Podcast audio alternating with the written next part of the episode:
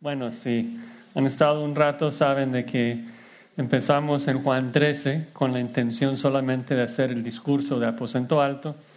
Entonces, luego seguí y tenemos ahora que regresar a hacer uno al 12. Eh, entonces, hoy vamos a estudiar los primeros cinco versículos de Juan. Nuestra cultura está fascinada, hasta obsesionada con nuestro origen.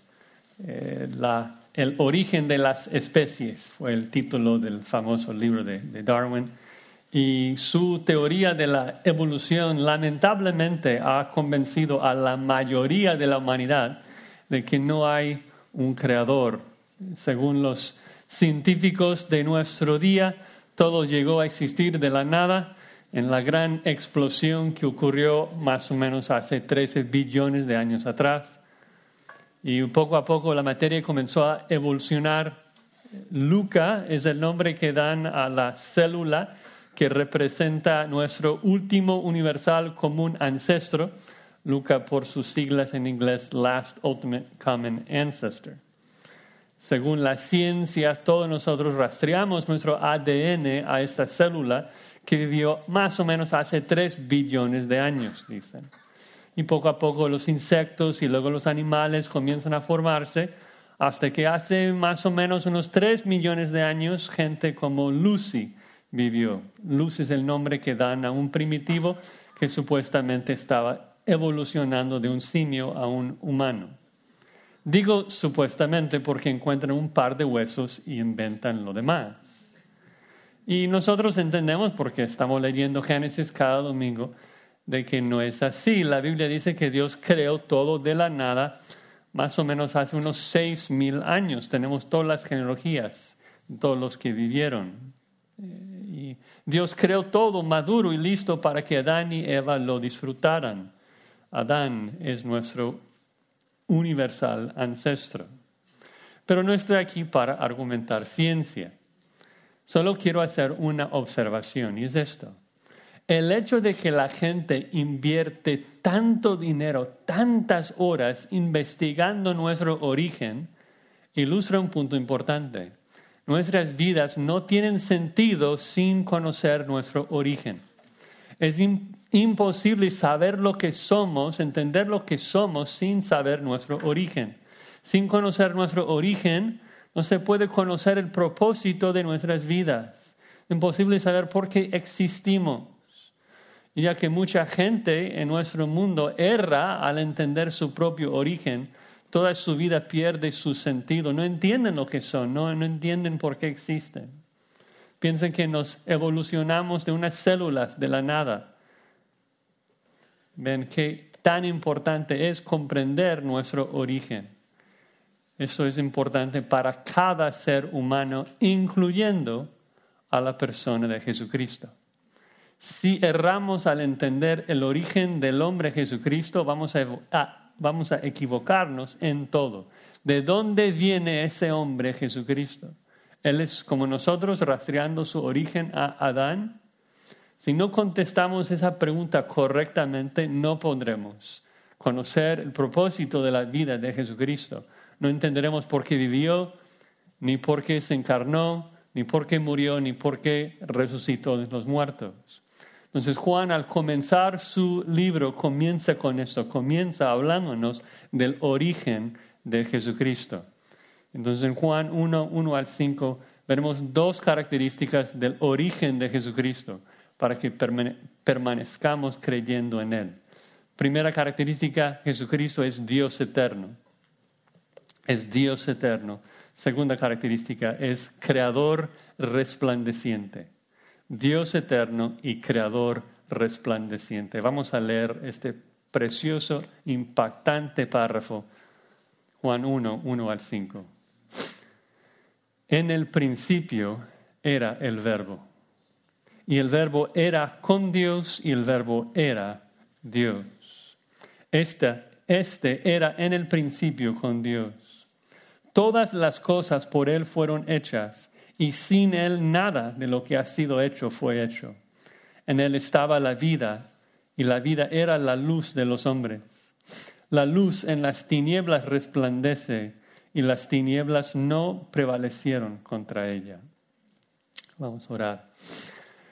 Señor, frente a un texto tan lleno de misterio como este párrafo que nos invita a pensar en la eternidad de nuestro Señor Jesucristo, su deidad.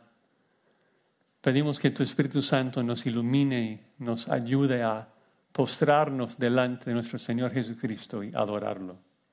Danos entendimiento, danos gratitud y gozo al poder adorarlo. En su nombre oramos. Amén. Bueno, una muy rápida introducción eh, para el libro de, Juan. El Evangelio de Juan obviamente es un libro hermoso. Eh, Juan escribe varias décadas después de los otros tres evangelios, Mateo, Marcos y Lucas, y escribe con una perspectiva un poco distinta. Eh, los otros enfatizan más los eventos humanos de Jesucristo, ah, hablándonos de, su nacimiento, de su bautismo, de sus parábolas. Y Juan nos da una perspectiva celestial. Y por eso Juan comienza no hablándonos de su nacimiento, sino hablándonos de su origen celestial. También es un libro tierno, lleno de amor, que es interesante porque Juan, cuando le conocemos en los evangelios, comienza bravo. Eh, Jesucristo le llama el hijo de treno. Eh, viene de una familia así, también brava. Su mamá demanda que Jesús siente a sus dos hijos, Jacobo y Juan, a la derecha y a su izquierda en el reino. Qué, qué familia, ¿no? Pero el Juan que nosotros conocemos en el Evangelio, en sus cartas, no es un hijo de trueno, es un apóstol de amor, porque Cristo le ha transformado. Juan ha imitado a su Señor, que es lleno de gracia y de verdad. Y Juan entonces escribe su evangelio para ayudarnos también a seguir a Jesucristo, de imitar sus pasos y de creer en Él hasta el final. Quiere que todos nosotros creamos en el evangelio de Jesucristo, que Cristo es Dios hecho carne, quien habitó entre nosotros, quien vivió en completa obediencia a Dios, quien dio su vida por nosotros en la cruz y quien resucitó al tercer día para salvarnos de nuestros pecados. Juan nos presenta con Jesucristo y comienza aquí con el origen de Jesucristo. Y la primera característica, como, como dije en el 1.1, es de que Jesucristo es Dios eterno. Dice, en el principio era el verbo. Ahora, normalmente no me gusta mencionar detalles del idioma original del griego, pero en este párrafo lo voy a hacer un poco porque creo que les va a ayudar a comprender algunas cosas. Primero, en el idioma original, que es griego, el artículo determinado, el principio, no está presente. Literalmente dice, en principio era el verbo. Suena un poco raro, ¿por qué lo menciona? Bueno, es importante porque las primeras palabras de la Biblia en hebreo, en Génesis 1.1, literalmente dice, en principio creó Dios los cielos y la tierra, de Reshit en hebreo. Y Juan quiere estar seguro, hablando con gente que usaba la Septuaginta, que ellos conectaba que cuando Juan dice el principio, que se refiere al principio literal, antes de todo, antes del tiempo, antes de la creación, la eternidad pasada. Y luego dice, en principio era el verbo. Muchas de sus Biblias dicen, en el principio estaba o en el principio ya existía el verbo. Lo que pasa es de que en español tenemos varios verbos que comunican la idea de existencia. Ser y estar son los dos principales. No necesito darles una lección de gramática española, su idioma nativo. Pero el punto es de que en griego como en inglés, un solo verbo puede comunicar la idea tanto de ser y de estar. En la Reina Valera, los traductores querían traducir el mismo verbo griego con el mismo verbo en español. Entonces pusieron era, era, era, era. Mientras que en otras Biblias eh, buscan captar más el sentido de que eh, los primeros verbos comunican la idea de estar y luego eh, de ser Entonces yo creo que la idea aquí en las primeras dos instancias del verbo es, es estar. En el principio ya existía, en el principio ya estaba el verbo. El punto es de que cuando toda esta creación comenzó, el verbo ya estuvo presente. El verbo ya existía. Ahora, hasta este momento Juan todavía no nos dice quién es este verbo, no es hasta el versículo 14 que aprendemos de que el verbo se hizo carne y habitó entre nosotros y se llama Jesucristo, nuestro Señor y Salvador. En el versículo 1 el lector todavía no sabe esto, solamente sabemos de que el verbo es un ser eterno, preexistente, que existía antes de la creación, es eterno. Ahora, eso es una verdad, obviamente, que encontramos en toda la Biblia. Colosenses 1.17 dice que Cristo es antes de todas las cosas, el que es el principio. Pero eso es un punto importante de que Jesús es el único humano en la historia que existió antes de su concepción, antes de su llegada a la tierra. Todos nosotros después de Adán y Eva, nuestra existencia comienza con la concepción, pero no Jesús. Él descendió del cielo porque existía antes. Y es el único.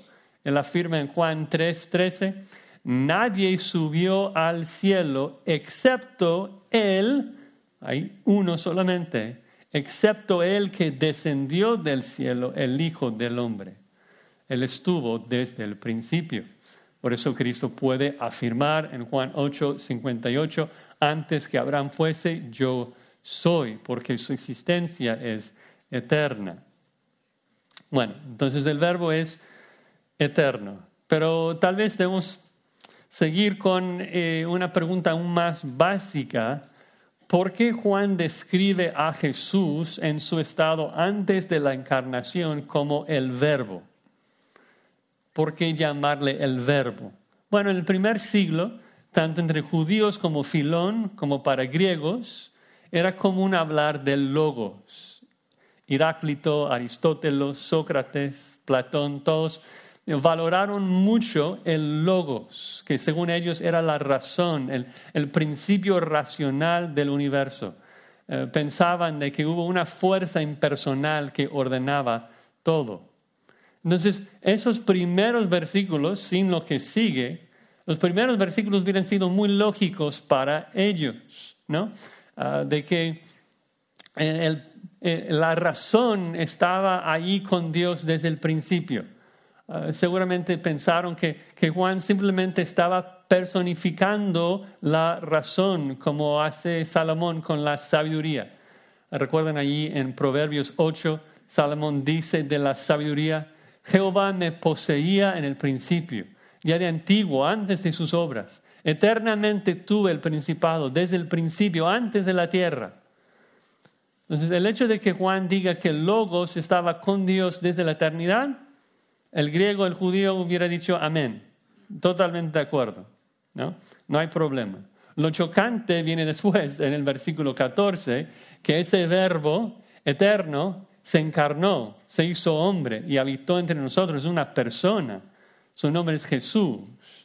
Él es quien gobierna y ordena todo, porque es el rey del universo. Bueno, seguimos. Juan agrega, y el verbo estaba con Dios y el verbo era Dios.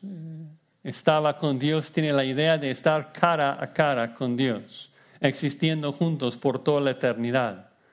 Y el verbo era Dios.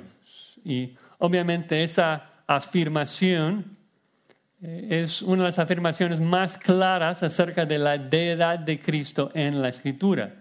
Y ya que es tan clara, Juan 1.1 se convierte en uno de los versículos más atacados de toda la Biblia. Seguramente han escuchado los argumentos de los mormones y los testigos de Jehová que dicen que realmente en griego eh, hay que traducirlo que el verbo era un Dios, porque la palabra theos en griego no lleva artículo. Pero la verdad es que no, no funciona así. Se los puedo demostrar fácilmente. griego koine del Nuevo Testamento no tiene artículo determinado ni indeterminado como en español. El artículo no funciona como los nuestros. Y la forma que Juan escribe esta frase es la única manera gramaticalmente correcta de describir la deidad de Cristo. Si, si Juan hubiera puesto el artículo, se lee de que Dios es el verbo, pero Dios no es el verbo. Eso no es cierto. El verbo es Dios, pero Dios no es Jesús. Dios es Padre, Hijo, Espíritu. Entonces no es como los testigos dicen. De hecho, si tradujéramos la palabra Dios sin artículo en el versículo 1 como un Dios, habría que traducirlo así en toda la Biblia. Pero, pero, o sea, las siguientes cinco veces que la palabra Dios se menciona en Juan 1, no presentan artículo. Entonces habrían que seguir. Versículo 6, había un hombre enviado de un Dios. Versículo 12, les dio potestad para ser hechos hijos de un Dios. Versículo 18, hay un, un Dios que nadie ha visto. No, no tiene ningún sentido. Esta es una perfecta traducción. El verbo era Dios. Y para nosotros es o sea, una frase chocante para nuestra razón y nuestra lógica eh, porque este, hay esa, esa frase allí de que el verbo estaba con Dios y el verbo era Dios y esto realmente no es posible para una persona como nosotros. No es posible estar con alguien y al mismo tiempo ser ese alguien. Y esto no se puede entender hasta comprender la doctrina de que Dios es trino de que Dios es un solo ser que habita eternamente en tres personas distintas. Y quisiera lanzar un estudio aquí fuerte sobre la deidad de Cristo y la Trinidad. No, no hay tiempo para esto, pero sí voy a hacer un resumen pequeño porque quiero mostrarles de que eso no es algo que Juan inventa aquí. Eso no es una doctrina periférica en la Biblia. Eso es algo que impregna cada página de la escritura. Entonces comenzamos desde Juan 1.1. En el principio creó Dios por medio de un verbo hablado, el Espíritu se movía sobre la faz de la tierra. En Génesis 18, un hombre llega a la casa de Abraham y cena con él. Y Abraham lo llama Jehová. Y luego ese hombre que estuvo en la tierra con Abraham hizo llover fuego y azufre de parte de otro Jehová, de parte de Jehová desde los cielos. Es decir, que son dos personas que proclaman ser Jehová. Luego en Éxodo 3, el mensajero de Jehová, el ángel de Jehová, el verbo, sería otra manera de entender eso, el verbo de Jehová habla con Moisés le dice a Moisés de que Él es el Dios de Abraham, de Isaac y de Jacob. Y Moisés lo adora. Dios dice que ese ángel, ese mensajero de Jehová perdona pecados y que Dios ha puesto su nombre en él, ha puesto sus atributos en él. En el Salmo 45, hablando del Mesías, el salmista dice, tu trono, oh Dios, es por los siglos de los siglos cetro de justicia es el cetro de tu reino. Jesús prueba su deidad con el Salmo 110, donde David dice, Jehová dijo a mi Señor. Entonces el Mesías es el Señor, el amo de David. Isaías 9:6, un niño nos es nacido, se llamará su nombre Dios fuerte. Isaías 48, 16, un versículo muy, muy importante. Escuchen bien, el creador del mundo está hablando. Y dice el Creador eterno, acercaos a mí, oíd esto. Desde el principio no hablé en secreto. Desde que eso se hizo, ahí estaba yo. Y ahora me envió Jehová el Señor y su Espíritu. El Creador está hablando, Dios eterno está hablando y el Creador dice de que Jehová le envía a la tierra junto con su Espíritu una afirmación clarísima de la deidad de Cristo y la Trinidad. Además de esos ejemplos del Antiguo Testamento, muchos más en el Nuevo, un par de referencias, Mateo 3 en el bautismo de Jesucristo, el Padre hablando, el Espíritu descendiendo, Jesús siendo bautizado. La gran comisión, Mateo 28, hay que bautizar en el nombre singular porque Dios es solo, un solo ser, pero su nombre es Padre, Hijo, Espíritu. Juan 17, 5, Cristo dice que comparte la misma gloria de Dios. Romanos 9, 5, Pablo afirma que Cristo es Dios sobre todas las cosas, bendito por los siglos. Colosenses 1, 15, que Cristo es la imagen de Dios invisible. Colosenses 2, 9, en Él habita toda la plenitud de la deidad. Hebreos 1, 3, Cristo es el resplandor de la gloria de Dios, la imagen misma de su sustancia. ¿Ves de que eso no es una enseñanza que inventa Juan? No es una enseñanza periférica a lo que enseña la Escritura es una verdad que impregna cada página. Dios es un solo ser que habita eternamente en Padre eterno, un Padre eterno que engendró a un Hijo eterno y un Espíritu eterno que procede de ellos dos. Tres personas, un solo ser. No es algo que comprendemos, es algo que creemos, porque se revela en la Escritura, de que en la eternidad el logos está con Dios porque es una persona distinta.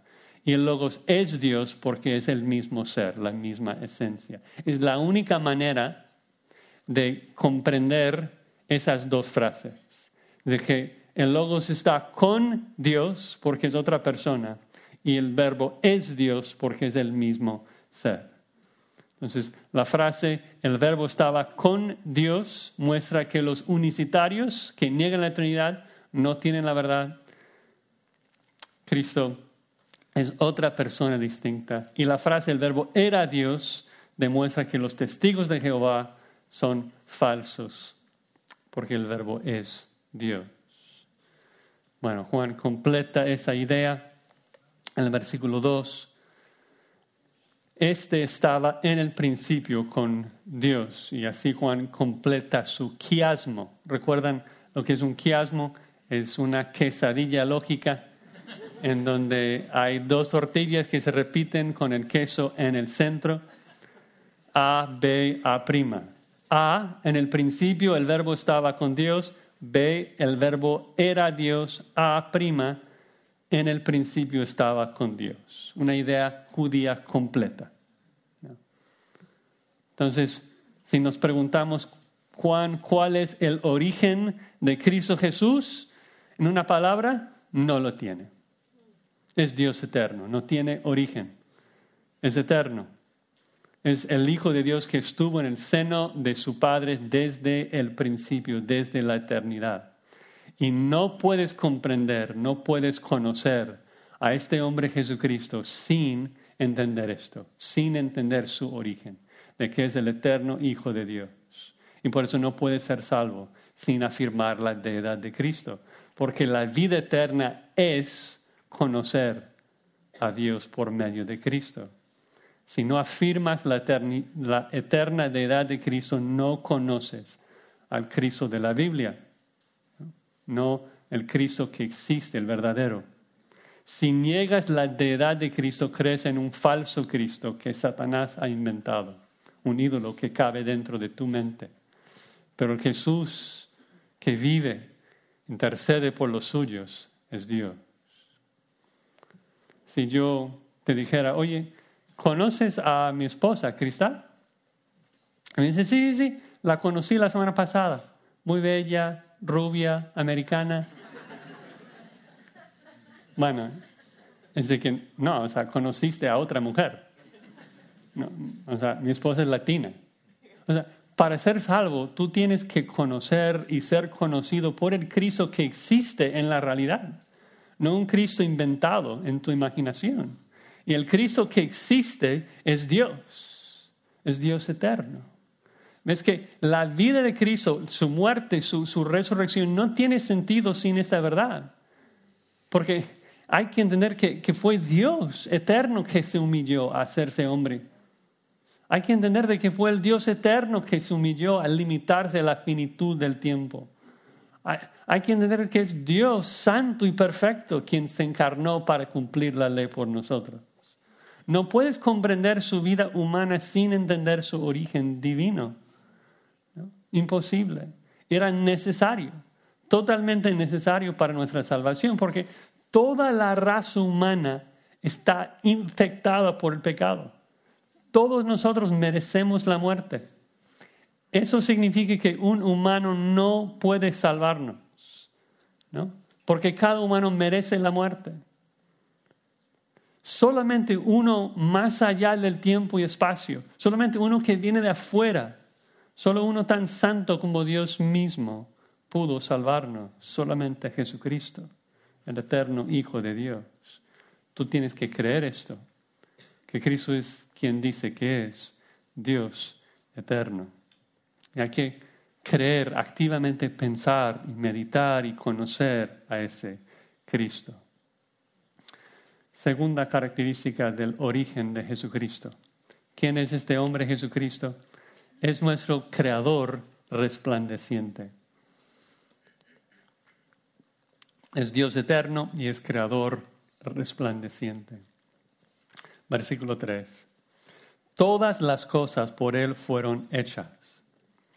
Dios creó todas las cosas por medio de Cristo. Estamos todavía en el contexto de Génesis 1 y Juan afirma de que todo lo creado fue creado por medio del verbo.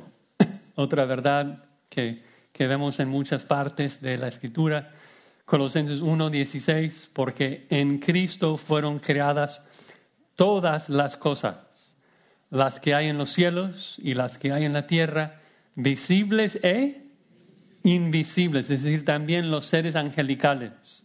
Cristo no puede ser un ser angelical, es el creador de los seres angelicales. Luego Pablo los llama, sean tronos, dominios, principados, potestades. Todo fue creado por medio de Él y para él. Hebreos 1.2. En esos postreros días nos ha hablado por el Hijo, quien constituyó heredero de todo y por quien asimismo hizo el universo.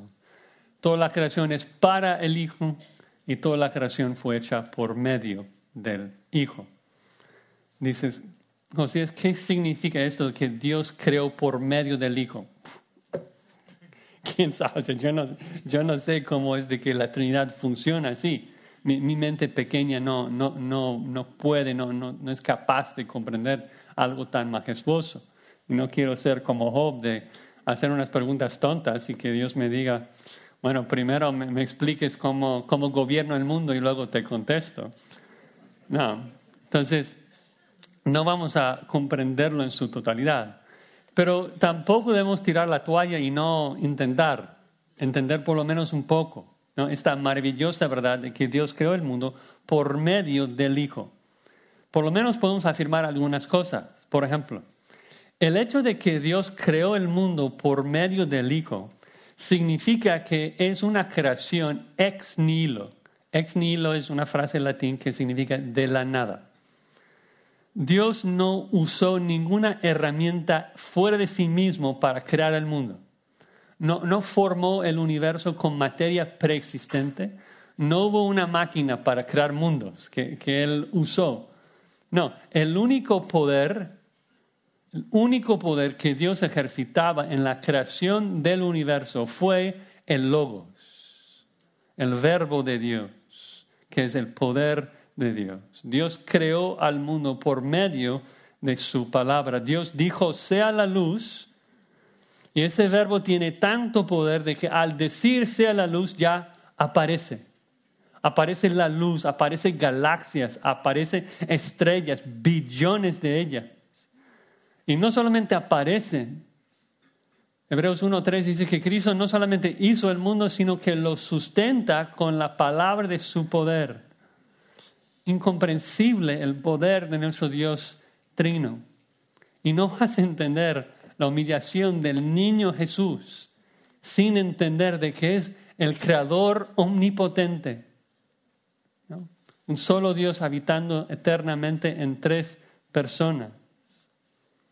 Cristo siendo uno, una de ellas, personas. Juan agrega allí, sin Él nada de lo que ha sido hecho fue hecho. No es de que el Padre creó sin el Hijo o el Espíritu Santo. No, o sea, las tres personas de la Trinidad estuvieron involucradas. Nuestro Dios es trino. Dios Padre, el no engendrado. Dios Hijo, el Verbo engendrado en la eternidad, encarnado para ser visible la gloria de Dios. Y Dios Espíritu que plasma la gloria de la imagen de Dios en la palabra de Dios sin el Hijo de Dios, nada de lo que ha sido hecho fue hecho. Literalmente en griego, sin Él, ni una sola cosa llegó a existir. Es decir, solamente existen dos categorías, el creador y todo lo creado. No, existe alguna otra categoría. No hay ni una sola cosa que existió antes de que Cristo lo creara. Solamente Dios estuvo presente antes de la creación. Hebreos 3, 4 dice, el que hizo todas las cosas es Dios. Entonces, si tenemos a, Dios de un lado, de una línea que separa a Dios de su creación, nos preguntamos, ¿dónde, ¿dónde ubicamos a Jesucristo? ¿Es una cosa creada o es Dios? Juan lo deja muy, muy claro. Jesucristo está de este lado, es Dios eterno, el creador de todo lo demás. Ahora, ¿por qué es que Logos nos creó? ¿Cómo contestarías esa pregunta? ¿Por qué Dios te creó? Yo creo que en nuestra época somos tan egocéntricos que muchos de nosotros responderíamos, bueno, para salvarnos. Pero Juan piensa en algo más fundamental, algo que abunda para la gloria de Dios. En el versículo 4 dice, en él estaba la vida. Eso es increíble. Cristo es vida. Cuando dice la vida está en el verbo, es decir, que Cristo es autoexistente. Eh, la, la vida habita en Cristo. Y es interesante que Juan afirma esto inmediatamente después de decir que el verbo es creador. ¿Cuál es la conexión? Bueno, Juan quiere asegurar de que entendemos de que el verbo no nos creó por necesidad. No es de que Cristo nos creó para llenar alguna necesidad que Él sufría. No, no nos creó para sostenerse. No es de que estaba muriendo poco a poco y necesitaba de nosotros de alguna manera. No, Él es una fuente de vida eterna que nunca se seca. La vida sale de Él, como sale de su Padre. En Juan 5, 26, un versículo muy importante para esta verdad, Juan 5, 26. Cristo afirma, porque como el Padre tiene vida en sí mismo, así también ha dado al Hijo el tener vida en sí mismo. Pensemos en esto, de que el Padre engendró a su Hijo con todos sus atributos, incluyendo la omnipresencia, incluyendo la inmutabilidad, incluyendo la autoexistencia, incluyendo la eternidad. El Padre y el Hijo comparten la misma esencia, los mismos atributos. Entonces, exactamente como el Padre, la persona del Hijo no depende de nada ni de nada para existir. Él es vida.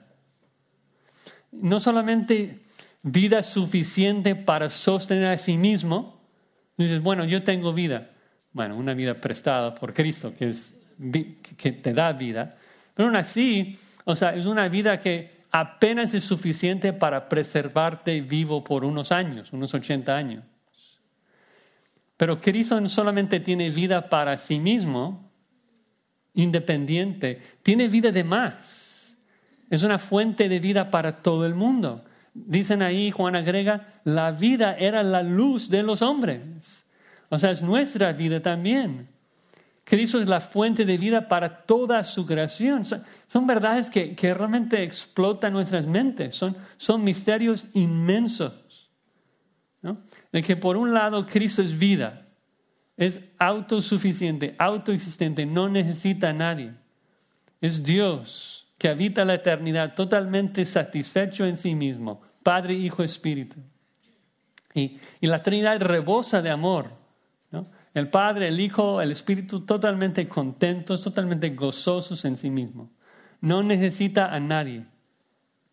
Eh, y es importante enfatizar eso porque hay los que piensan de que Dios está básicamente experimentando tiempo como nosotros, en secuencia, de que el tiempo es lineal para Él también.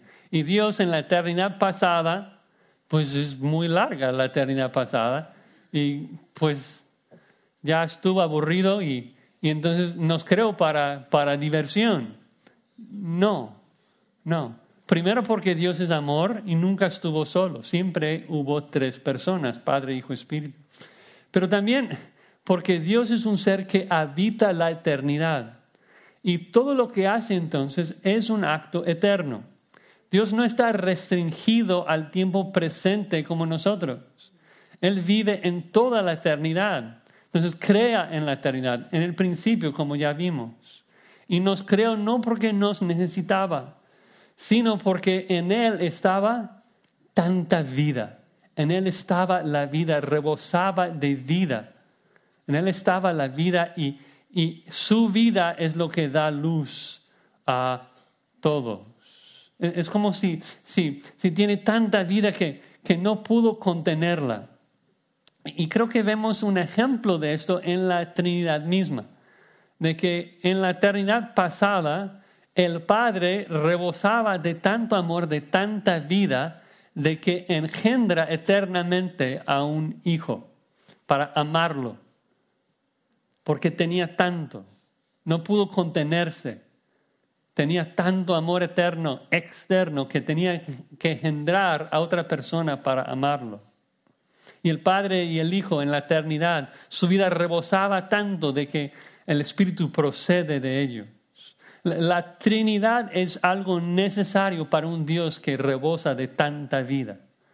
Y aunque nosotros no somos necesarios, no nos necesitaba, pero por lo menos es lógico cuando pensamos en el Dios que servimos, el Dios que, que es tanta vida como es nuestro Dios. Es lógico para un ser así de que creara a otras criaturas para poder amarlos, para darles vida a ellos también porque es un creador resplandeciente, brillante, que emana luz, emana vida, brilla, da vida al universo. La chispa de vida, como lo, lo llaman, que hay en el humano, viene de Jesucristo. Da vida a todos. Dice que su vida es luz de los hombres. En Él vivimos y nos movemos, existimos. Jesús es Vida es la luz del mundo, resplandece vida al mundo. Y es interesante, la construcción griega es exactamente la misma de que el verbo era Dios y ahora este, la vida era luz. Ah, y es interesante como Juan está igualando la luz y la vida en este versículo, de que la vida es la luz. Eh, porque los que hemos leído las epístolas de Juan, eh, sabemos que Juan escribe mucho sobre la luz y las tinieblas. ¿no? Hay que andar en la luz y no andar en las tinieblas.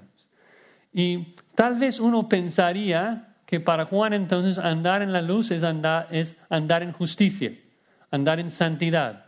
Y andar en las tinieblas es andar en pecado.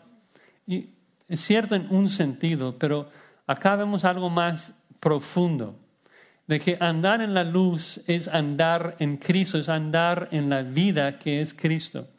Cristo es, Juan 1.9, la luz verdadera que alumbra a todo hombre.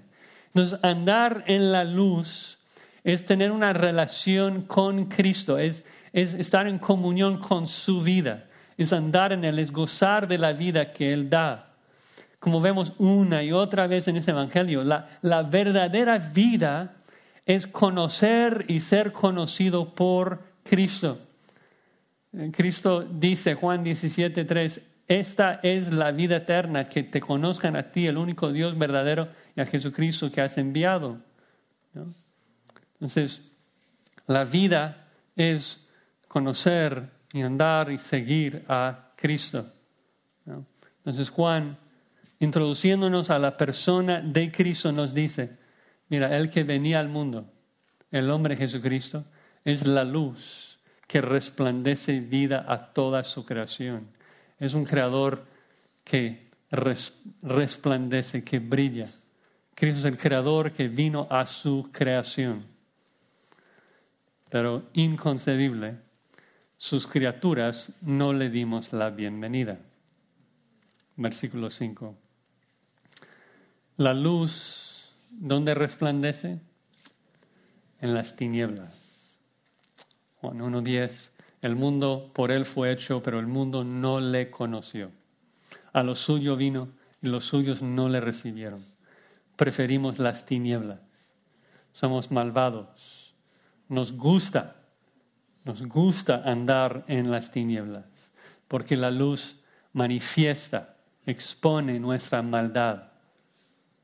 Juan 3, 19, Jesucristo dice, esta es la condenación, que la luz vino al mundo y los hombres amaron más las tinieblas que la luz. ¿Por qué? Porque sus obras eran malas.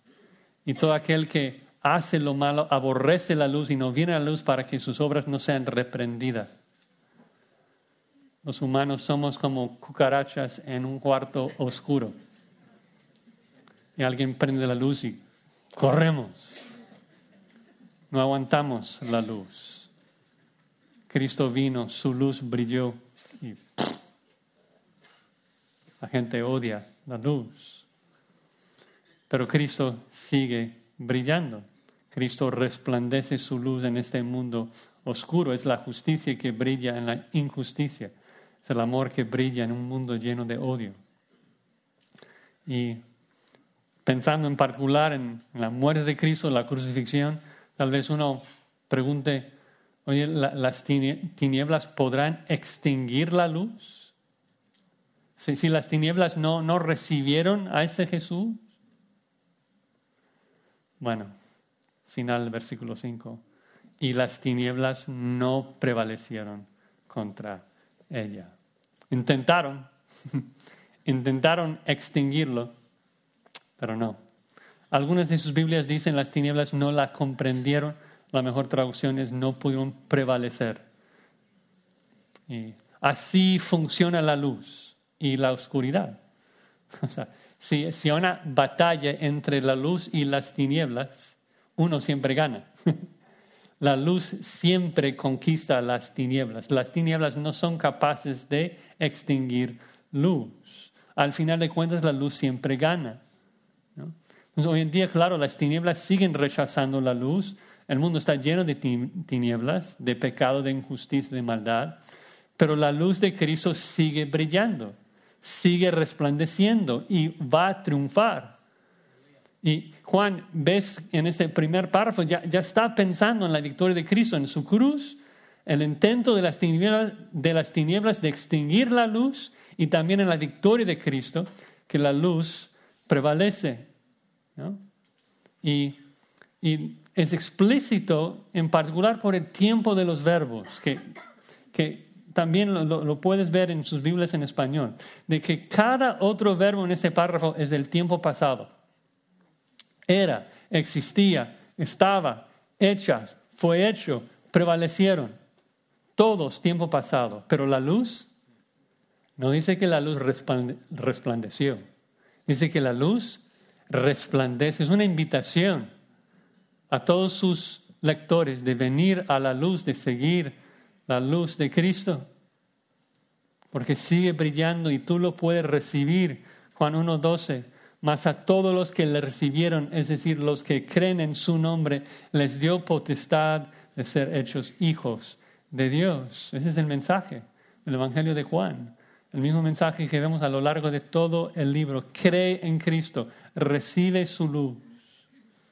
Juan va a tomar 21 capítulos para explicarnos quién es Jesús, para que creamos en Él, para que permanezcamos creyendo en Él. En ese primer párrafo solamente nos dio una pequeña introducción, hablándonos del origen de Jesucristo. ¿Y cuál es el origen de Jesucristo? ¿Quién es este Jesucristo? Bueno, ya, ya vimos, en primer lugar es Dios eterno. el verbo que estaba con Dios y es Dios desde la eternidad. Y segundo, Jesús es creador resplandeciente, el que hizo todo y da luz a todo. Es imposible creer en Jesús, imposible seguir a Jesús, imposible ser salvo sin comprender su origen, sin afirmar esas dos verdades, de que Cristo es nuestro Dios y es nuestro creador. Tienes que creer esto. Cristo afirma, si no creéis que yo soy, en vuestros pecados moriré. Por eso que, que el mensaje es tan urgente. Por eso que Juan escribe esto, lo presenta como algo tan importante. Porque tu eternidad futura depende de esto. Si crees esto de Jesús es quien dice que es. En la misma manera que un incrédulo no, no puede comprender por qué existe si cree en la evolución, pues la vida de Cristo no, no tiene sentido sin comprender su verdadero origen. el incrédulo que cree que se evolucionó de unos changos, no tiene sentido, su vida es triste. ¿Te das cuenta qué tan triste es esto? Qué horrible. Es solamente conociendo nuestro origen, que fuimos creados por un Dios bueno, que, que, podemos ahora vivir con propósito, vivir con gozo, porque entendemos que vivimos para Él. Y de la misma manera, si, si no entiendes el origen de Jesucristo, si crees que Jesucristo es un mero hombre que nació en el mundo como tú y yo, entonces no puedes tener la vida que Él da. Tienes que creer que Él es Dios y es creador. Tienes que permanecer creyendo esto todos los días, todos los minutos de tu vida. Recuerden de que el propósito de Juan, Juan 20, 31, es para que creyendo tengáis vida en el nombre de Cristo. Que creer en Cristo no es una acción instantánea que hiciste en el pasado. Creer es algo que haces todos los días de tu vida, constantemente, creyendo y meditando y conociendo más y más a Cristo, siguiendo, imitando a Cristo. Debemos pasar horas meditando y pensando, conociendo más de Cristo. Así que les animo en, esta semana, piensen en esas dos verdades. Alaba, adora a Cristo. Es, es un Dios eterno. O sea, pienses en el misterio de la eternidad, de Dios, de la Trinidad, medita en esto. Y luego dale gracias por haberte creado. Cristo es nuestro creador. ¿no? Hay que obedecerle, hay que agradecerle. ¿no? Él es quien nos da vida en cada minuto, el que nos sustenta con la palabra de su poder. Cada respiro lo le debes a Él. El hombre que murió en tu lugar es Dios, es tu creador. Hay que permanecer, permanecer creyendo esas verdades, meditando en la persona de Cristo, la imagen de nuestro Dios invisible. Vamos a orar.